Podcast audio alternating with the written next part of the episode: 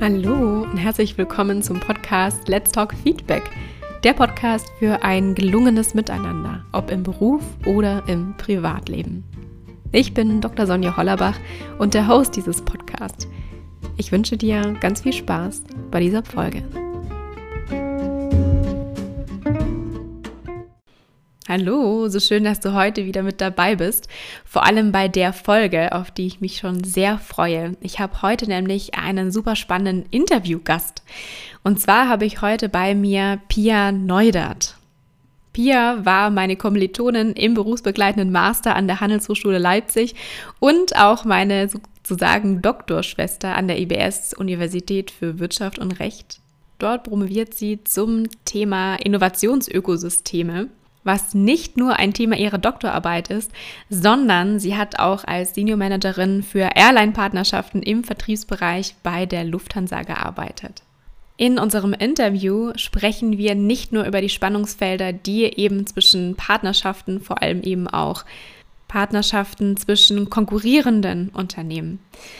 Wir sprechen nicht nur über die transaktionale Ebene und die strategische Ebene solcher Partnerschaften, was dort wichtig ist, was zum Beispiel auch den Umgang mit Unsicherheiten, Abhängigkeiten und Stressmanagement angeht, sondern eben auch, was es auf persönlicher Ebene und auch auf Teamebene bedeutet.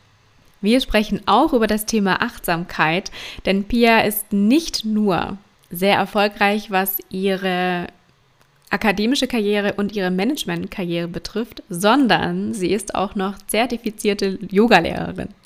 Wenn du also nicht ein Student bist, der bei ihr schon in den Vorlesungen sitzt, dann freu dich jetzt auf eine Ladung geballtes Wissen aus den zwei Bereichen Management und Achtsamkeit.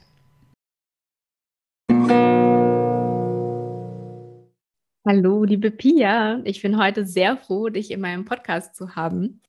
Ähm, wir haben uns im Vorfeld schon ein bisschen unterhalten und zwar, dass es heute in diesem Podcast um das Thema gemeinsam statt gegeneinander geht. Und zwar möchte ich ganz kurz einleiten, wie wir zu diesem Thema kamen, bevor ich gerne einfach die, das Mikro an dich weitergebe.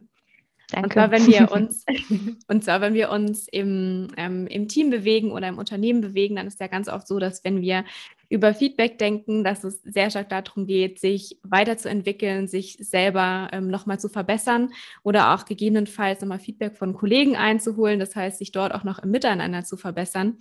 Und was mir ganz oft in meinen Coachings und in den Gesprächen, die ich führe, auffalle, ist dass der Gedanke des Gemeinsams erreichen wir etwas da so ein bisschen hinten angerät.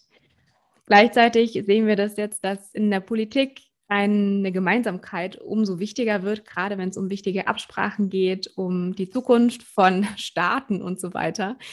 Und da bist du mir eingefallen, weil du im Rahmen deiner Doktorarbeit zum Thema Ökosysteme forschst und eben auch im Alliance Management bei der Lufthansa lange Zeit als Senior Managerin unterwegs warst und da eben Großprojekte zwischen Europa, Asien und Afrika gemanagt hast. Von dem her würde ich direkt mal das Mikro an dich übergeben und zwar mit der Frage, was sind wirtschaftliche Ökosysteme eigentlich? Ja, vielen Dank, Sonja. Ähm, freut mich sehr, dass ich hier bin und äh, sowohl über mein Forschungsthema als auch über meine Erfahrungen aus äh, den Jahren bei Lufthansa berichten kann. Und genau, Ökosysteme kommt natürlich als Metapher aus der Biologie zunächst mal, wo ähm, Tiere, Lebewesen, anorganische Organismen miteinander zusammen was ergeben. Also es geht oftmals darum, dass eben nicht nur beispielsweise eine Maus oder ein äh, Korn oder ein Baum zusammen ähm, oder einzeln etwas machen kann, sondern es geht darum, dass alle gemeinsam dieses Biotop, das Ökosystem schlussendlich ergeben. Und bei Firmen bedeutet das, dass quasi eine Vielzahl von Firmen, also genauso wie in der Natur, eine Vielzahl von Lebewesen ähm, gemeinsam Wert erschafft. Und ähm, das sind nicht mehr wie früher sehr festgelegte, vertragsbasierte Firmen, ähm, Zusammenschlüsse, sondern wirklich auch ähm, ja, Mechanismen der Zusammenarbeit, die etwas fluider und auch weniger mit Kontrolle verbunden sind. Also wenn wir jetzt mal beispielsweise an das Smartphone denken, ähm, nehmen wir mal Apple beispielsweise als Hersteller von dem Gerät selber, ähm, das Gerät erhält ja eigentlich dadurch seinen Wert, dass andere Firmen wie Microsoft, Instagram, Dropbox und Co ihre Lösungen auf dem Gerät von Apple anbieten. Das heißt, alleine das Gerät ist für uns gar nicht so wertvoll, sondern es ist der Zusammenschluss und dieses Ökosystem, was Apple sich dort aufgebaut hat, was für uns wirklich wertvoll ist. Und das Schöne an diesen Ökosystemen ist, dass die Leistungen komplementär zueinander sind, aber modular. Das heißt, man ist nicht verpflichtet, dass man jetzt jede App auf seinem Handy installiert oder dass äh, man gewisse Pakete nehmen muss, sondern das kann man individuell sich zusammenstellen. Also du kannst deinen Fokus vielleicht auf Achtsamkeit legen, auf Produktivität und ähm, das ist so die Magie von Ökosystemen. Also der Kunde ist dabei sehr stark im Fokus und die Ökosysteme werden um den Kunden oder die Kundin herum gebaut. Und abgesehen vom Smartphone findet man das beispielsweise auch bei Heimgeräten, die miteinander kommunizieren oder auch bei integrierten Mobilitätsservices, wo man dann beispielsweise ähm, in einer App dann andere Leistungen von Drittanbietern noch kaufen kann, ohne dass man jetzt die App unbedingt verlassen muss. Und wie man schon sieht, ist es oftmals technologiegetrieben. Also gemeinsame technologische Grundstrukturen sind oftmals da oder müssen gegeben sein, damit solche Ökosysteme auch entstehen können, weil irgendwo müssen ja die Firmen auch miteinander kompatibel sein. Und das ist so die Herausforderung, aber auch die Chance, die sich dabei ergibt. Richtig schön, danke dir. Vor allem die Analogie mit dem iPhone die möchte ich an der Stelle direkt mal ähm, aufgreifen, weil die mir so gut gefallen hat. Und zwar denke ich mir auch, im Endeffekt ist es doch beim Team ähnlich. Wir haben so unterschiedliche Stärken, die jeder von uns mitbringt, Dinge, die wir besonders gut können, vielleicht auch Fähigkeiten, die jetzt in einem bestimmten Projekt, in einer bestimmten Phase mehr oder weniger gefragt sind. Das heißt, wir haben sozusagen die Möglichkeit, auch aus diesem Potpourri an Talenten uns ähm, gewisse Talente oder Fähigkeiten eben auch rauszupicken, um das für dieses Projekt sozusagen zu vereinen. Wenn ich mir das jetzt im Team anschaue, dann ist es ja so, dass es öfters mal gerade diese, die Möglichkeit der Auswahl auch zum gewissen Konkurrenzdenken kommt.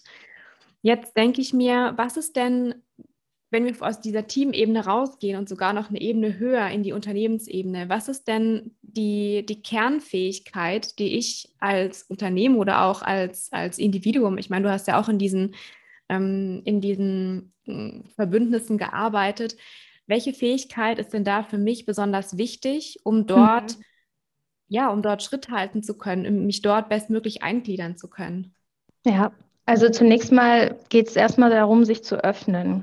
Und das ist vor allen Dingen für etablierte Firmen schwierig, ähm, weil dort oftmals gewisse Konzernstrukturen bestehen und man sich sehr stark oft mit sich selber beschäftigt hat. Also wie gewinne ich an Marktmacht? Was sind meine Wettbewerbsvorteile? Was sind meine äh, Kernressourcen?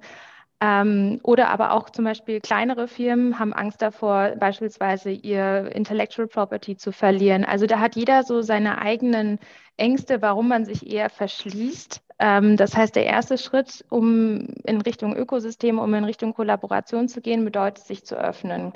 Und das kann auf ganz vielen Ebenen passieren. Ähm, und oftmals braucht man dann eben auch solche äh, spezialisierten Manager, die halt dann auch Grenz Gänger sozusagen sind, also die an der, an der Grenze vom Unternehmen agieren und äh, dort so diese, diese unter, also wie soll man das nennen, ähm, auch Übersetzungsfunktionen zwischen dem Außen und dem Innen vornehmen. Weil das ist oftmals gar nicht so selbstverständlich, weil sich ein Unternehmen jeweils auch eine Kultur aufbaut und ein eigenes Vokabular. Und selbst wenn man dann sich entscheidet, mit einem Unternehmen sich zu verbünden oder eine Partnerschaft einzugehen, was vielleicht in einem sehr ähnlichen Bereich unterwegs ist, gibt es da trotzdem immer noch ähm, selbst äh, in den kleinsten Dingen Unterschiede, die man eben irgendwie managen und erkennen muss. Und dafür braucht es eine gewisse Sensibilität. Und abgesehen von allen rechtlichen Sachen, die man da beachten muss, sei es jetzt Wettbewerbsrecht oder sowas, ähm, braucht man halt oft diesen ersten Öffnungsversuch, der so ein bisschen ähm, ja, Dinge in Frage stellt, die man vielleicht auch länger schon gemacht hat, einfach weil die im Unternehmen so mhm. gemacht wurden. Und äh, das ist immer spannend und äh, genau, da kann aber auch viel Gutes draus entstehen. Ich muss jetzt gerade so schmunzeln, weil ich mir denke, ja, es ist ganz oft ähm, so, dass auch gerade wenn wir neue Projekte oder auch neue Teamkonstellationen haben, dass wir uns selber auch nochmal mehr in Frage stellen dürfen, was sind denn jetzt eigentlich ähm, die Verhaltensweisen beispielsweise auch, die wir an den Tag legen, die noch produktiv sind, zuträglich oder halt eher, eher weniger und da sozusagen bei uns schon sehen, dass die Bereitschaft, hm, in diese Richtung zu gehen, doch eher gering ist. Jetzt würde es mich total interessieren, wenn, wenn es für uns ja als Individuen schon immer eine Herausforderung ist, diesen zusätzlichen Schritt zu gehen, also uns zu verändern, umzudenken oder auch, ähm, wie du so schön am Anfang gesagt hast, dass wir uns nochmal überlegen, was versuchen wir für uns zu behalten, also wo haben wir sozusagen Angst, dass jemand uns was wegnimmt. Wie wie lerne ich das denn, wenn ich auf einmal in so eine, ähm, in so eine Allianz, in so ein Ökosystem beispielsweise mich reinbewege? Genau, also am Anfang braucht man immer ein bisschen Sicherheit. Und äh, Sicherheit besteht erstmal darin, dass man zum Beispiel solche Grenzen absteckt. Also dass man auch zum Beispiel sagt, hier, das sind meine Kronjuwelen und die belasse ich bei mir. Aber das sind Bereiche, da sind wir auch offen für Lösungen und das kommunizieren wir auch so transparent.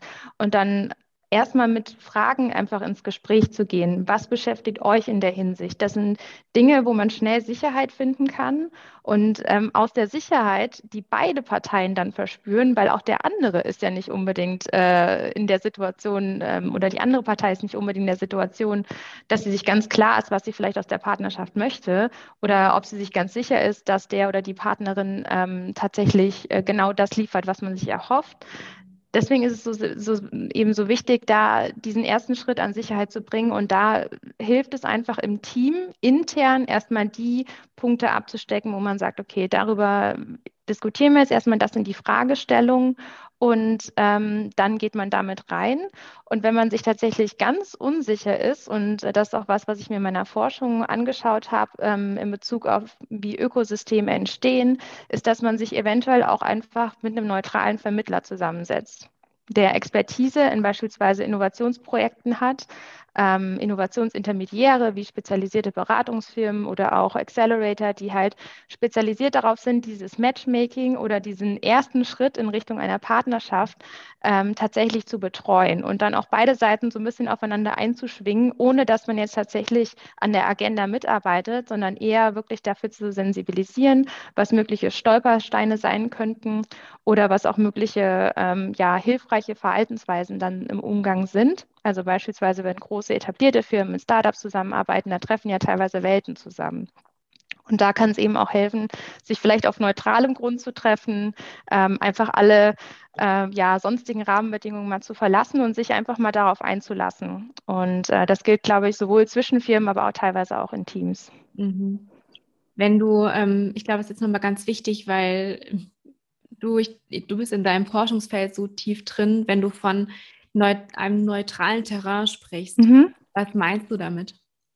Genau, also es gibt ähm, Firmen, beispielsweise Innovationsintermediäre, die sich darauf ähm, spezialisieren, beispielsweise zu einem gewissen Thema, sagen wir mal Green Tech oder ähm, andere Formen von, von neuen Technologien oder neuen Geschäftsmodellen zu, ähm, ja, wie soll man sagen, nicht entwickeln, aber sich anzuschauen und zu dem Thema zum Beispiel spezifisch Firmen anzulocken. Und ähm, in diesem Rahmen, also das ist eigentlich ein recht neutraler Rahmen, wo es dann wirklich eher um die Technologie, um das Geschäftsmodell oder generell um Innovationen geht, können sich dann zum Beispiel Parteien, wie jetzt zum Beispiel ein etabliertes Unternehmen, was sich weiterentwickeln will, oder ein Startup, was in dem Bereich aktiv ist, treffen und ähm, dann erstmal Gespräche führen auf neutralem Grund quasi. Also da muss dann weder das Startup zu dem großen etablierten Unternehmen kommen oder andersrum, sondern es ist in einem Bereich, wo vielleicht auch einfach die Situation ein bisschen lockerer ist. Und mhm. ähm, genauso wird es teilweise auch bei, bei Allianzverhandlungen gemacht, dass man sich gar nicht bei der einen oder bei der anderen Firma trifft, sondern dass man sich tatsächlich auf neutralem Grund trifft, weil es einfach wirklich, auch wenn es vielleicht äh, banal klingt, ähm, die Situation ein bisschen verändern kann. Mhm. Das erinnert mich so ein bisschen an diese Analogie. Im Feedback geht es nicht um dich als Person, sondern um die Sache. Das ist übrigens auch ein sehr wichtiger Punkt. Darauf gehe ich, gehen wir bestimmt später nochmal ein. Unbedingt, ja. Vor allem, ähm, also ja, also diese Sache mit der Neutralität wichtig. Das heißt, ähm, einen getrennten Raum zu schaffen, dass es nicht der Anschein erweckt wird, dass eine Partei was von der anderen braucht oder ähm, dass irgendwelche Machtverhältnisse ausgespielt werden, weil es ja auch was sein kann, wenn ich jetzt als Startup in so einen riesigen Konzern reinkomme, dass ich vielleicht auch ein bisschen eingeschüchtert bin von dem, ja, von diesem Riesen, der sozusagen schon so etabliert ist und das alles sich auch schon in den Gebäuden etc. manifestiert. Ähm, Was mich an der Stelle nochmal mega interessiert, du hast jetzt sehr viel gesprochen, was als Team wichtig ist, beziehungsweise was als ne Unternehmen wichtig ist, um sich auf solche ähm, Co-Kreationen einlassen zu können.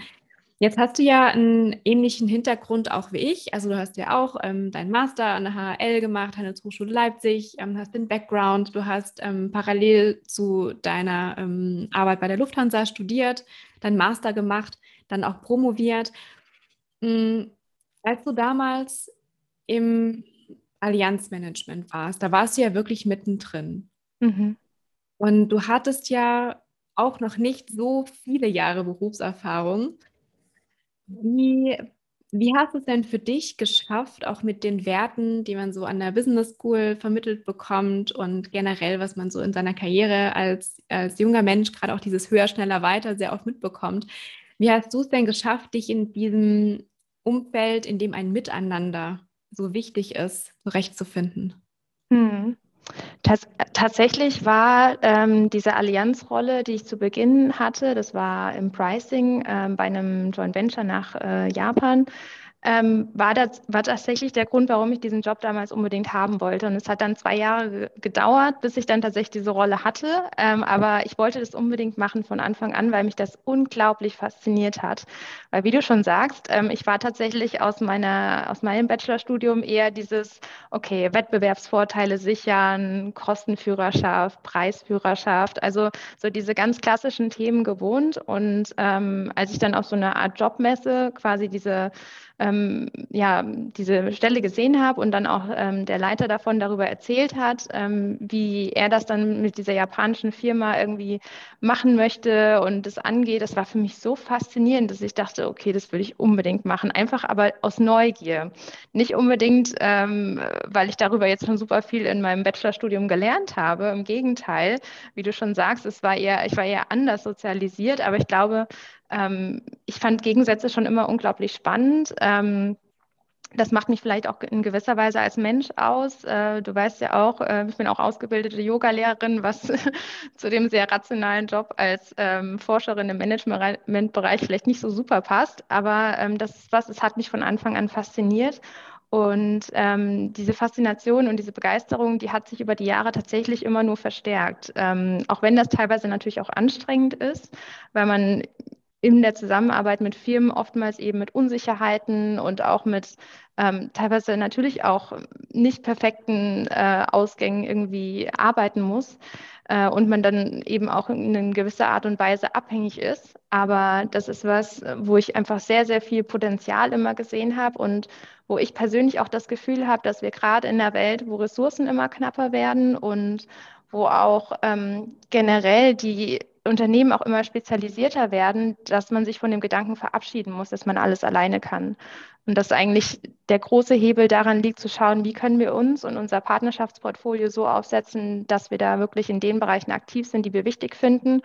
Und wo müssen wir auch teilweise einfach Kontrolle abgeben, weil es andere besser können, ähm, uns aber trotzdem nicht aus diesem Bereich komplett verabschieden, weil jedes Unternehmen hat gewisse ähm, Stärken, gewisse Ressourcen, Fähigkeiten, die es einbringen kann. Und ähm, da muss man halt einfach diesen Sweet Spot finden, wo, wo dann aus dieser ja, gemeinsamen Wertschöpfung dann auch wirklich was entsteht.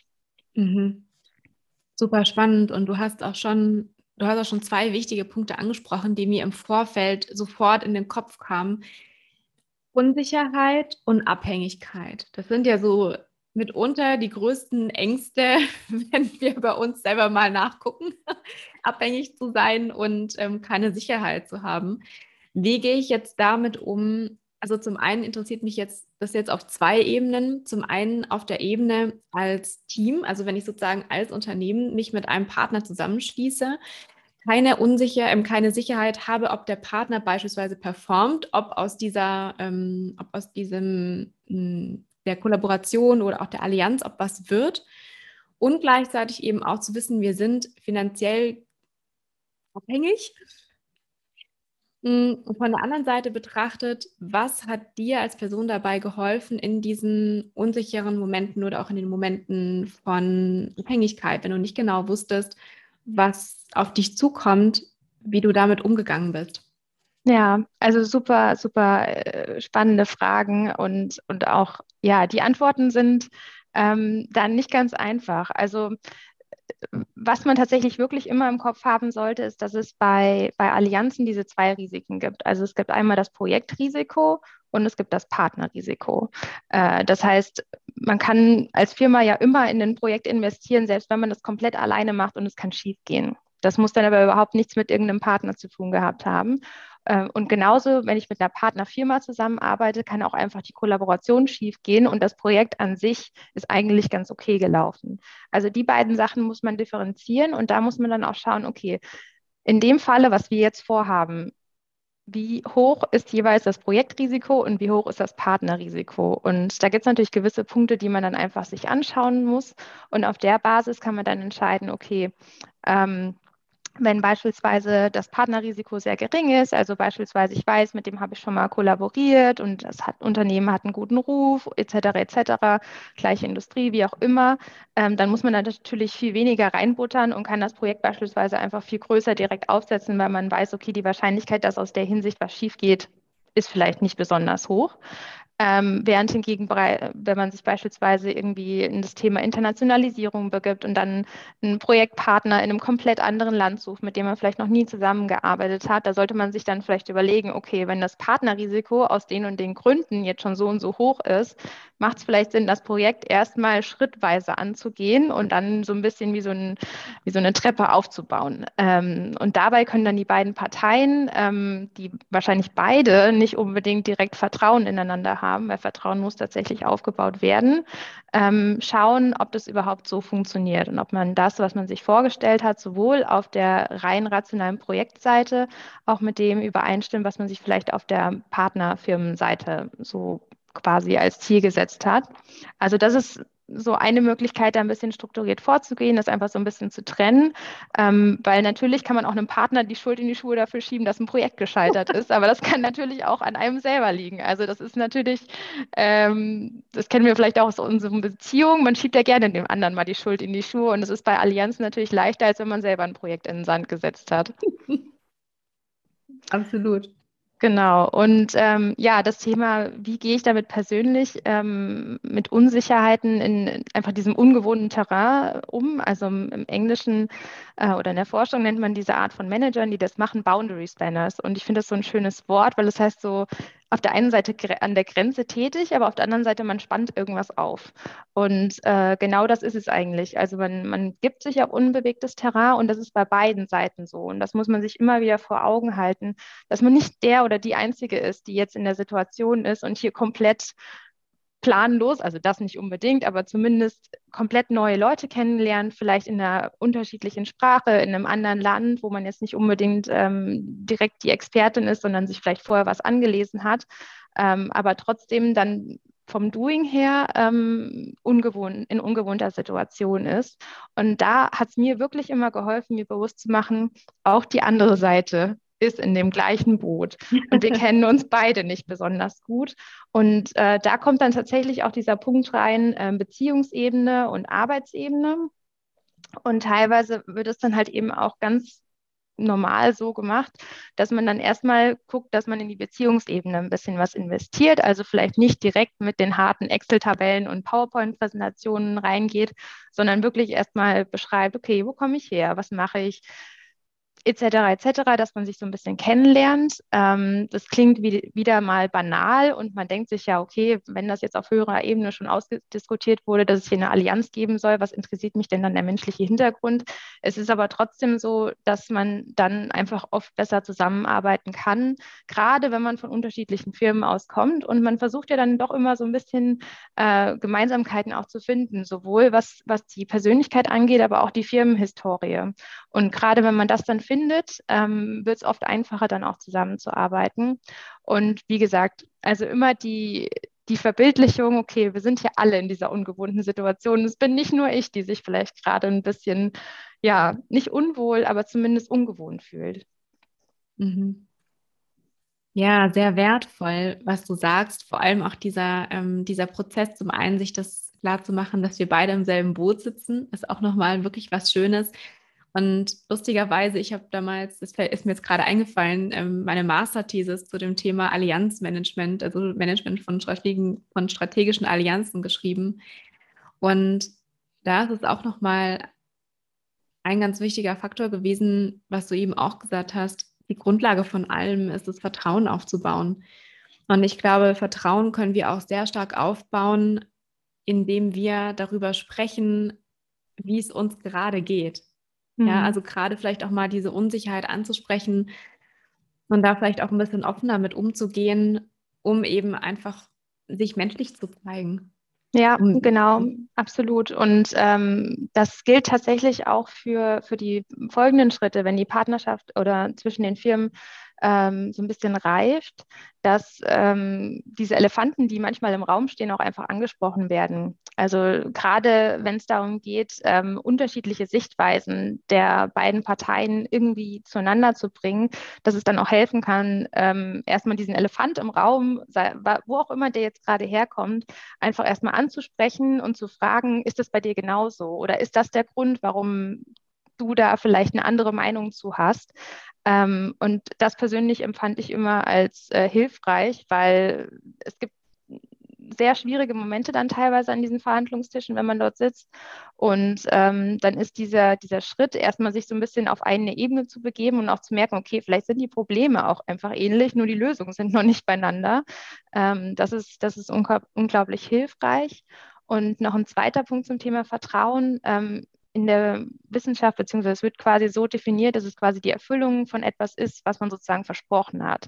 Und ähm, das kann man natürlich in dem Sinne auch erreichen, indem man auch kleinere Versprechungen macht und an die sich hält. Und das müssen keine großen Sachen sein, aber es geht wirklich dann teilweise um solche Mikroaktionen, wo dann so Mini-Vertrauen sich bildet. Und ähm, tatsächlich dieses Vertrauen, was sich dann auf der individuellen Ebene bildet, das entwickelt sich dann langsam auch dann auf ein Vertrauen zwischen zwei Organisationen. Aber das kommt aus der Mikroebene, aus dem Individuum.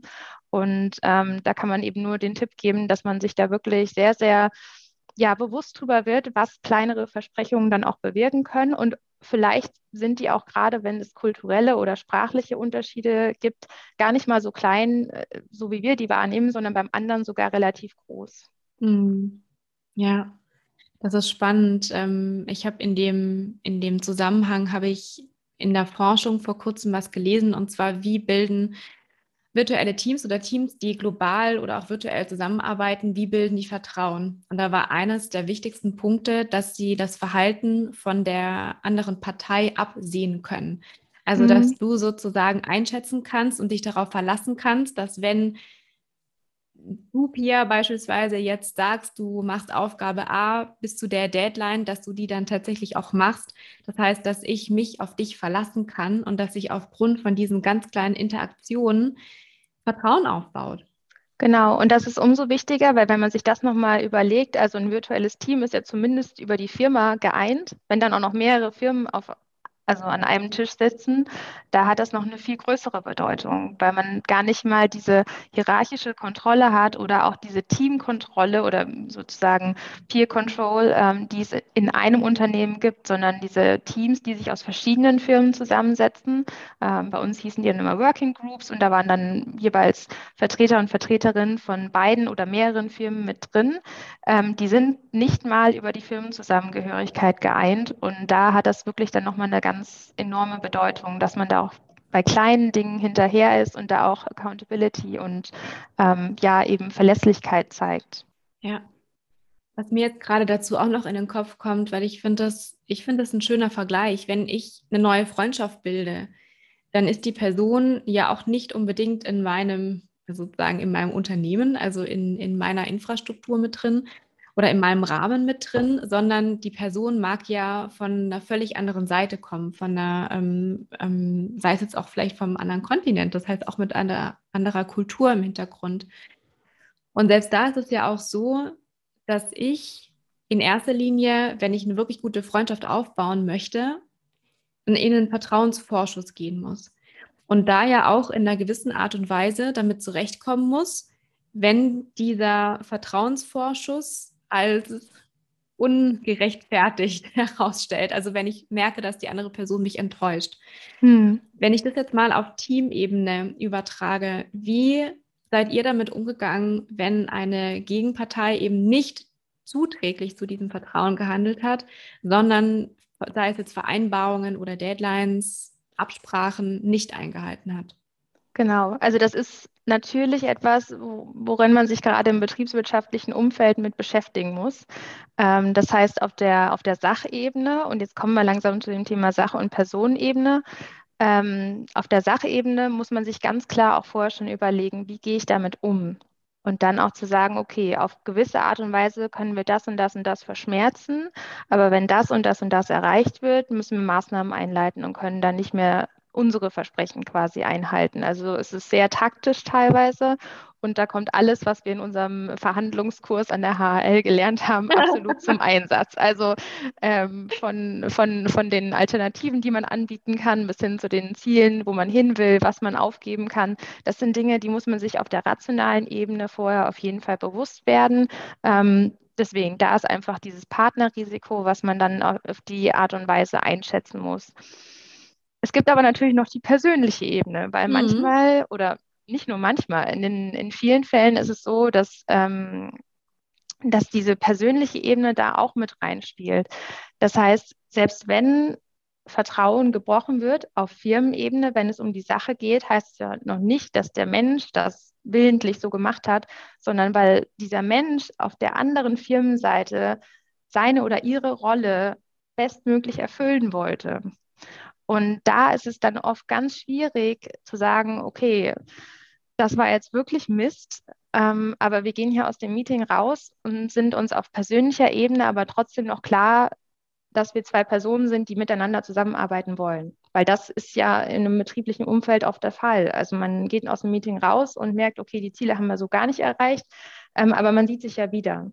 Und ähm, da war auch immer der Leitsatz hard on the issue, soft on the people, dass man quasi ähm, nicht versucht, everybody's darling zu sein und immer Ja zu sagen, weil so kann man sich natürlich sehr leicht irgendwie eine beliebte Position ähm, einbringen. Aber im Grunde genommen geht es ja darum, auch respektiert zu werden. Und äh, auf der anderen Seite auch das Vertrauen in die Person zu haben, zu wissen, okay, diese Person per se erfüllt ihre Rolle, aber sie ist uns gegenüber als Mensch ehrlich und auch interessiert.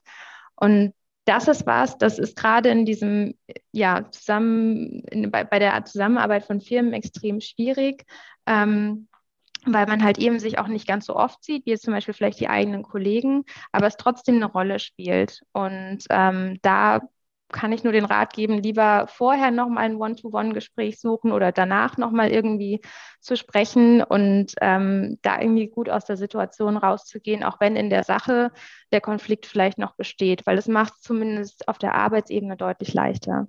Hm. Ich finde das, ich finde das wieder mal so schön, was du gesagt hast.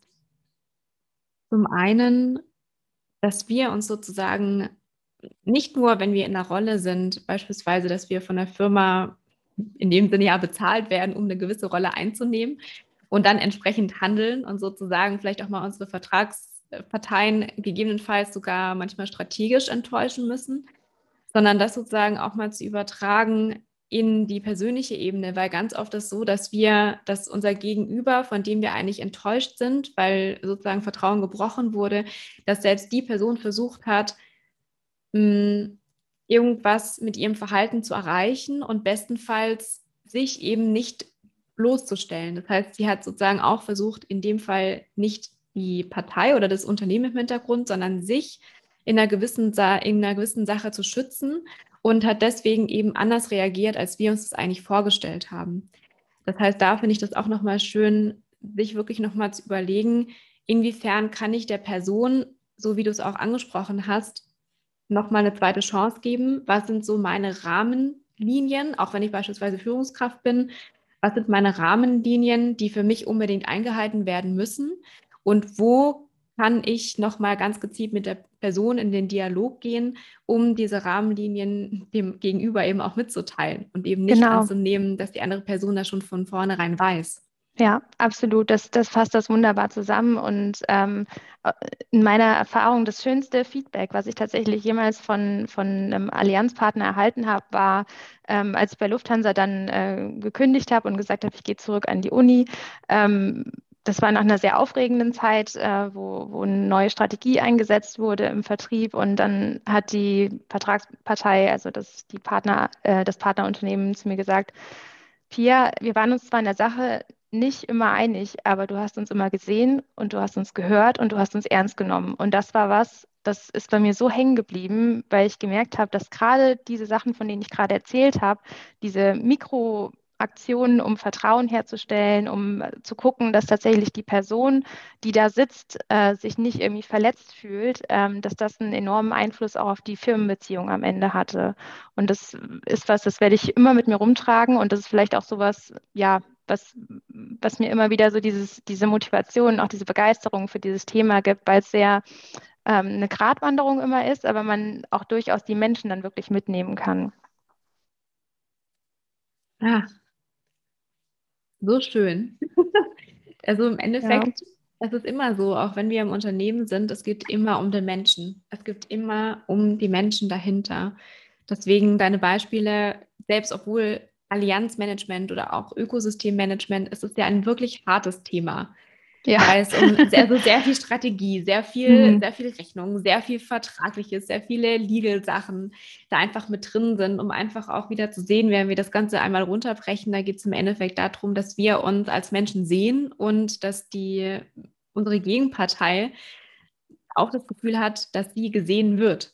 Ja, absolut. Genau. Also es müssen natürlich auch die, wie du eben sagtest, die rationalen Grundbe Grundlagen da irgendwie drumherum stimmen. Natürlich, die Business Cases müssen stimmen, die Berichterstattung muss stimmen, die gemeinsame Strategie muss abgestimmt sein. Das sind natürlich alles Sachen, die auf der Inhaltsebene wahnsinnig wichtig sind, ähm, die natürlich auch so eine Allianz ausmachen, weil man natürlich gemeinsam Wert schaffen will und den möchte man ja auch irgendwo sehen und auch gemeinsam äh, irgendwie monitoren. Aber tatsächlich ist es oft so, gerade wenn es darum geht, ähm, sowas zu begründen und die ersten Schritte miteinander zu gehen, dass da oftmals diese eher weichen Themen tatsächlich einen riesen Impact haben. Und nicht umsonst gibt es dann auch gerade, wenn man in dem Bereich ähm, ja, Allianzen mit äh, Partnern aus anderen Nationalitäten geht, dass man wirklich da auch für die kleinsten Dinge sensibilisiert wird, ähm, weil man sich eben auf der menschlichen Ebene nicht verscherzen will, weil sonst die Folien noch so schön sein können. Ähm, das funktioniert dann irgendwie schwieriger als sonst.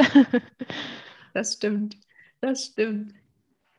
So, jetzt sind wir ja schon da ziemlich tief reingegangen, auch ähm, von der transaktionalen Ebene strategisch in die sehr persönliche Ebene. Ähm, zwei Fragen, die mich jetzt noch super interessieren würden. Und zwar, ich weiß, dass du auch sehr viel in dem Bereich Mindfulness unterwegs bist. Ich weiß jetzt nicht genau, ob, weil wir hatten da nie drüber gesprochen, mhm. ob du in deiner Zeit bei Lufthansa damals auch schon sehr achtsam warst, was deine Gedanken und so weiter und Stressmanagement und so weiter auch bedeutet. Und ob du denkst, oder also falls du das warst, mhm. dann die gleiche Frage sozusagen nicht in der Vergangenheit, sondern im Präsens. Denkst du, dass es dir damals sehr geholfen hätte, dich mehr damit zu beschäftigen, einfach auch und mit solcher Unsicherheit, Abhängigkeit und eben so stressigen Situationen besser zurechtzukommen? Auf jeden Fall, auf jeden Fall. Also tatsächlich habe ich genau meine Yoga-Lehrerausbildung in der Zeit gemacht, wo ich die ähm, Rolle als Senior Managerin ähm, im, im Allianzmanagement vom Vertrieb hatte. Und ähm, also ich bin damit auch recht offen umgegangen, weil ich persönlich ein Mensch bin, der sich äh, nicht so als getrennter Mensch sieht. Also Pia im Geschäft ist Pia ist anders als Pia privat. Äh, ich bin da sehr, ich glaube, ein Mensch, der seine Persönlichkeit sehr offen ähm, auslebt oder, oder vor sich herträgt. Äh, es fällt mir auch schwierig, mich zu verstellen. Es äh, ja, ist, ja, kann positiv, kann auch negativ sein. Aber auf jeden Fall, also die Leute in meinem Umfeld wussten das, das wussten auch die Allianzpartner und ähm, ich wurde dazu auch immer befragt und wie es dann mit der Yogalehrerausbildung läuft. Das war immer ein lustiger Gesprächsstoff. ähm, aber tatsächlich äh, war es so, dass ich in der Zeit, wo ich das angefangen habe und wo ich noch nicht so ganz offen darüber gesprochen habe, ähm, irgendwann nach Meetings das Feedback bekam, Pia, warum bist du denn so ruhig in diesen Situationen? Wie kannst du das denn aushalten?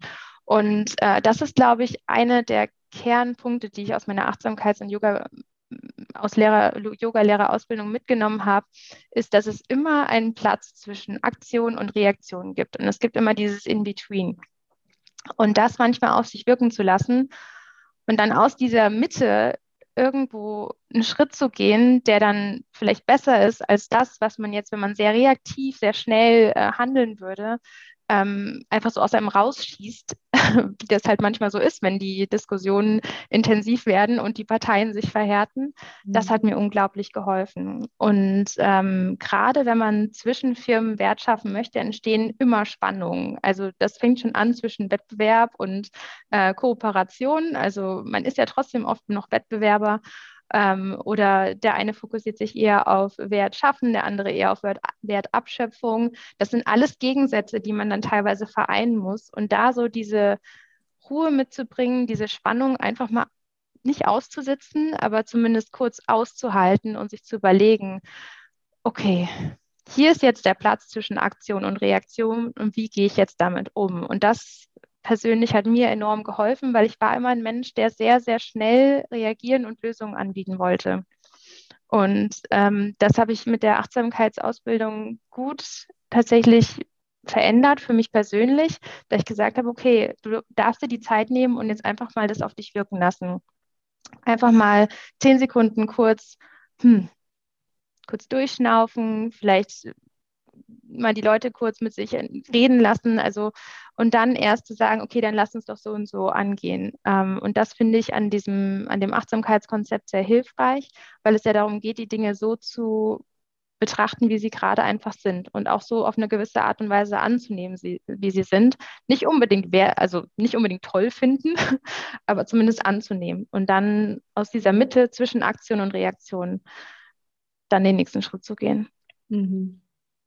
Ja, das ist unfassbar wertvoll. Gerade auch äh, aus dieser Bewertung auch rauszugehen, weil wenn ganz oft, wenn wir, wenn wir spontan reagieren, also sozusagen uns nicht in dieser Mitte, in diesem Raum des, der Neutralität befinden, sondern sehr schnell reagieren, dann ist es ja meistens dadurch getrieben, dass uns in uns irgendeine Emotion getriggert wurde durch das, was der eine gesagt wurde oder dass wir uns in einer gewissen Art und Weise vielleicht angegriffen, zurückgestellt, nicht ernst genommen etc. fühlen.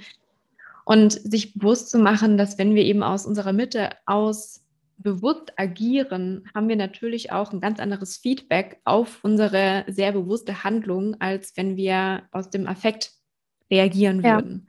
Ja, und das ist teilweise sehr enttäuschend. Also gerade wenn man dann enorm viel Arbeit in ein Konzept reingesteckt hat und präsentiert das dann bei einem riesigen Management-Meeting und da kommt nur Kritik zurück.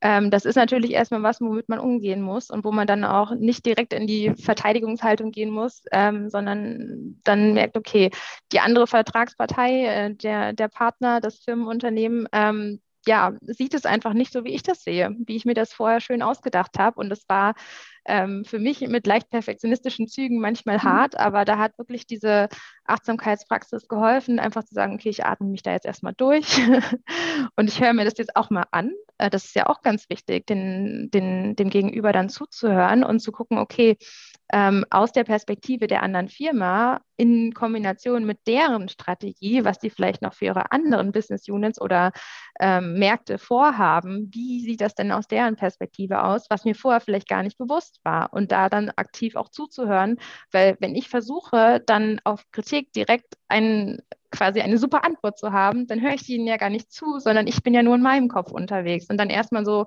Kopf ausschalten, zuhören, annehmen, das persönlich hat mir sehr geholfen. Und ähm, ja, das, das kann ich nur, nur empfehlen. Also funktioniert sicherlich auch in Teams, wo jetzt alle aus der gleichen Firma sind. Mhm. Herrlich. Also erstmal, also zuhören ist nicht gleich zuhören. Das sondern, ist dann noch die nächste Dimension. genau, vor allem auch ja. dieses, dein Gegenüber merkt, wenn du zuhörst, um zu antworten oder nur zuzuhören und jetzt sozusagen schweigst, während, während in dir schon die ganzen Antworten sich anstauen. ja, schön. Also diesen Raum zu schaffen, diesen Raum nochmal bewusst zu wählen, ist auch aus meiner Sicht was unfassbar Wertvolles, um einfach auch nochmal für sich ein breiteres Spektrum zu schaffen, wie ich eigentlich reagieren möchte. Auch sich die Chance zu geben, neu zu reagieren, also nicht in alte Muster rein zu verfallen. Ja.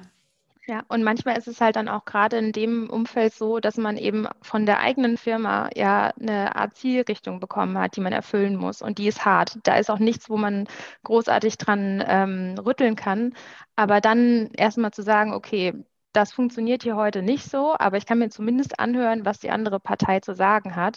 Ähm, das ist schon zumindest etwas, was man dann in der Situation machen kann, ähm, selbst wenn man eben das Gefühl hat oder merkt, dass es überhaupt nicht wirklich vorangeht. Und ähm, da einfach wirklich erstmal die Perspektive auf sich wirken zu lassen und ähm, auch nicht vielleicht dann auch direkt den Fehler bei sich selber zu suchen, sondern erstmal zu gucken, okay, wie kommen wir jetzt hier wieder irgendwie in irgendeine Richtung, die produktiv ist, anstatt sich gegenseitig dann die Schuld zuzuweisen, dass irgendwas nicht wirklich funktioniert hat.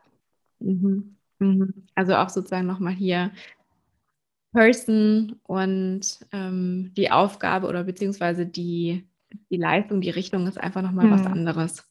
Ja. ja. Als Abschluss würde ich gerne nochmal in deine neu gewonnene Expertise einsteigen. Und zwar, du schreibst ja auch zu dem Thema deine Doktorarbeit und bist, Doktorarbeit bedeutet ja auch immer, was Neues zu erforschen, also was Neues, ja. Neues. Deswegen würde es mich total interessieren, was du denn noch, ja, Neues, vielleicht auch super Spannendes herausgefunden hast, was noch nicht so allgegenwärtig in irgendwelchen Textdateien zu finden ist. Genau, also tatsächlich beschäftige ich mich sehr, sehr intensiv mit dem Thema Spannungen, die in Ökosystemen entstehen. Und äh, diesen Gegensatz aus Wettbewerber und gleichzeitig ähm, sozusagen Verbündeter, der ist schon relativ, sagen wir mal, viel erforscht. Ähm, aber worauf ich mein Augenmerk mal lege, ist unter anderem das Spannungsfeld aus wie schaffe ich es, Dinge kontrolliert irgendwie voranzubringen? Also der klassische strategische Ansatz, ich plane was, interne, externe Analyse, ich mache das jetzt einfach so Schritt für Schritt und was lasse ich jetzt eigentlich geschehen? Ähm, und was lasse ich auch ein bisschen dem Zufall ähm, entscheiden, wenn in so einem Umfeld wie in einem Ökosystem viele verschiedene Player miteinander Wert erschaffen. Und diese Spannung, ähm, die nennt sich in der Forschung Generativity und ich finde das ein wahnsinnig tolles Wort, weil es eigentlich bedeutet, dass es ein Potenzial gibt, was man erschaffen kann aber was nicht unbedingt nur vom Zufall abhängt, aber auch nicht nur von diesen wirklich rein strategisch festgelegten Schritt für Schritt Plänen, die man sonst eventuell machen kann. Und ähm, da persönlich äh, fand ich super interessant, dass das Teilen von Informationen, also wirklich von firmeninternen Informationen, so dieses erste Stück Bauwerk ist, was da enorm große Unterschiede machen kann. Und äh, dass es da insbesondere, wenn große Corporates und Startups eben zusammenkommen, diese kleinen Stücke an Informationen, dieser Make-or-Break-Point sind, ob das sich jetzt in eine gute oder in eine nicht so gute äh, Entwicklung oder Richtung entwickelt weil halt eben, wenn viele Firmen miteinander Wert schaffen wollen, ähm, es gar nicht so leicht ist zu entscheiden, okay, was für eine Info teile ich denn jetzt eigentlich? Also hier sitzen gefühlt drei Wettbewerber und nochmal drei Wettbewerber mhm. und da irgendwie, ne, man hat zwar alle ein bisschen unterschiedliche Sachen und kommt vielleicht sogar aus unterschiedlichen Industrien, aber theoretisch ist immer die Gefahr da, dass mit dieser Information natürlich auch was gemacht wird, was jetzt nicht unbedingt in, in, im eigenen Sinne des Unternehmens ist. Und äh, dass da eben diese Bereitschaft, gezielt Informationen für diesen, für den Aufbau von so einem Ökosystem zu teilen, so wichtig ist, das war mir vorher nicht so bewusst. Also für mich war, klang das vorher alles sehr nach, okay, da macht man sich einen Plan, man schreibt so die Komplementaritäten auf, die man sucht, man definiert irgendwie den Kunden, aber dass es da teilweise wirklich diesen Make-or-Break-Point gibt, wenn die Information float, dann geht es auch meistens gut weiter. Und dass daraus diese Generativität entstehen kann, äh, und man sich auch so ein bisschen auf so eine ungewisse Reise dann damit mhm. einlässt, das finde ich eigentlich total schön. Ähm, aber das ist was, da gibt es noch ganz viel zu erforschen und äh, damit sind auch noch viele andere Spannungsfelder verbunden, ähm, unter anderem zum Thema Offenheit und Geschlossenheit auf verschiedenen Ebenen oder auch das Thema, wie divers muss ein Ökosystem sein, aber auch wie standardisiert muss es wiederum sein, damit eben beispielsweise die, die Informationen auch entsprechend ankommen können. Weil wenn alle eine unterschiedliche Sprache sprechen, alle aus unterschiedlichen Bereichen sind, kann ich ja noch so informationsfreudig sein, wenn es nicht richtig ankommt. Ja, dann passiert mit der Information auch nichts. Und da so diesen, diese Balance zu finden, das in, in der Waage zu halten, das finde ich spannend. Und ja, da möchte ich gerne noch ein bisschen weiter forschen. Super spannend. Das heißt, auch selbst dort geht es auch so ein bisschen in die Richtung Kommunikation, also auch zum einen, was kommuniziere ich, wie und wann?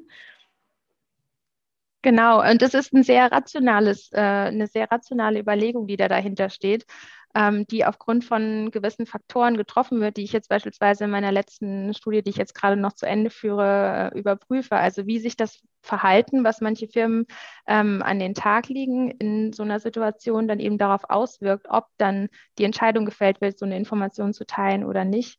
Und dass es tatsächlich auch von Intentionen abhängt, okay, wie, wo möchte ich zum Beispiel lernen? Möchte ich für das Ökosystem lernen oder möchte ich nur für meine eigene Firma äh, Learnings mitnehmen? Oder wie beispielsweise gehe ich mit meinen Ressourcen um, committe ich davor was oder eben nicht. Und das sind alles strategische Überlegungen, die dann aber so ein, ja, die Kommunikation, das Teilen von Informationen beeinflussen können. Mhm. Super spannend. Ich bin sehr gespannt, was du noch für Ergebnisse erzielst. Ja. Deswegen auch so, ähm, ich glaube, am besten, wenn man Fragen beispielsweise hat, ähm, könnte man dich auf LinkedIn kontaktieren. Ja, mhm. absolut. Da findet man mich einfach unter meinem Namen. Es gibt tatsächlich Super. nicht so viele Pia Neudatz auf der Welt. Wunderbar. Ich würde das auch nochmal unten in den Show Notes verlinken. Sehr gerne, ja. Ja, ich danke dir von Herzen für dieses unfassbar spannende Gespräch. Es waren so viele Parallelen, von denen ich, von einigen dachte ich, dass sie da sein werden, nur von anderen mhm. war ich dann doch wirklich überrascht. Mhm. Vielen Dank für deine Zeit, für deine unfassbar wertvollen Insights. Und ja, es war, hat richtig Spaß gemacht. Ja, sehr gerne, Sonja. Es war ein wunderschönes Gespräch. Vielen, vielen Dank für die Einladung. Sehr gerne. Bis dann. Wenn dir dieser Podcast gefallen hat, dann empfehle ihn sehr gerne weiter. Ich freue mich natürlich auch riesig über deine 5-Sterne-Bewertung bei iTunes. Alles Liebe, Sonja.